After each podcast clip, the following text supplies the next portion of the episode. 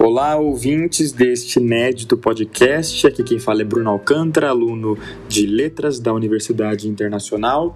E neste momento eu vou apresentar a minha personagem feminina escolhida para esse trabalho, que é a Jupira Cunha Marcondes, uma personalidade muito importante aqui na região do Oeste Paulista, mas é, falando um pouco sobre a importância do papel das mulheres na história no cotidiano, enfim, tendo em vista é, essa sociedade patriarcalista em que vivemos, é de extrema relevância resgatar figuras femininas que são esquecidas pela história. A mulher muitas vezes é colocada em segundo plano ou é omitida da historiografia. E essa invisibilidade pode ser revertida por meio de resgate e valorização da mulher na sociedade. Apesar desta ter evoluído no que diz respeito à desigualdade de gêneros em relação a séculos atrás, ainda há muito a ser discutido a fim de garantir a igualdade de gêneros. Por exemplo, em uma pesquisa feita pelo IBGE, mulheres ainda ganham menos nos mesmos cargos que homens ocupam, portanto, é mais do que necessário debater a dominação masculina em geral, além de incentivar a visibilidade feminina. A personagem escolhida na minha trajetória, como eu disse anteriormente, é a Jupira Cunha Marcondes e a sua forte influência e importância na área artística da minha região, Oeste Paulista. A Jupira nasceu em 3 de agosto de 1905, na cidade de Franca, interior de São Paulo. Em 1923, os pais de Jupira se mudaram para Presidente Prudente. Como a filha é, sempre se mostrou uma figura expressiva das atividades artísticas, ela mudou para São Paulo para estudar arte. Só que mais tarde ela retornou para a cidade de Presidente Prudente e se casou com uma figura importante da região, que é o filho do Coronel Marcondes, que hoje é uma das principais avenidas da cidade. Sendo uma expoente da cultura local, a Jupira atuou como professora de música francês, produtora e diretora artística, escritora, além de fundadora do Conservatório Dramático Musical de Presidente Prudente em 1952. Aos 69 anos, seu falecimento por morte súbita repercutiu por toda a cidade e comoveu muita gente.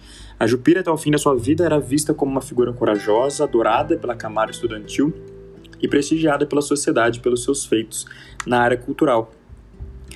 O Conservatório Musical, fundado pela Jupira, passa por, um, passa por uma mudança depois do seu falecimento em 1974, no qual a escola municipal, a partir de uma iniciativa do prefeito de Presidente Prudente, passa a se chamar Conservatório Municipal, Conservatório Musical Professora Jupira Cunha Marcondes, e a escola se compromete com a formação e desenvolvimento cultural do aluno, oferecendo aula de diversos instrumentos musicais, como piano, violino, entre outros.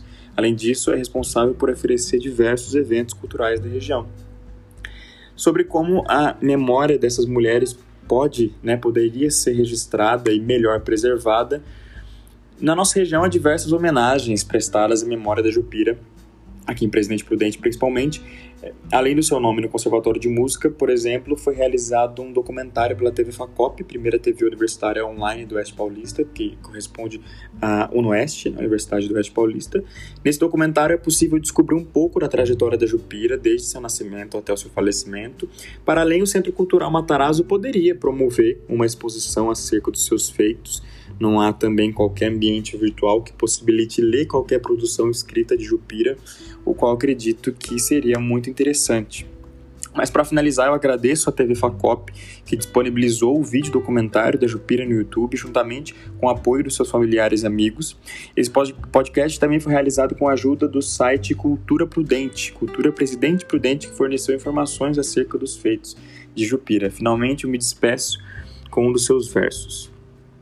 Ó terra adorada, Presidente Prudente, tu és a namorada deste progresso ingente.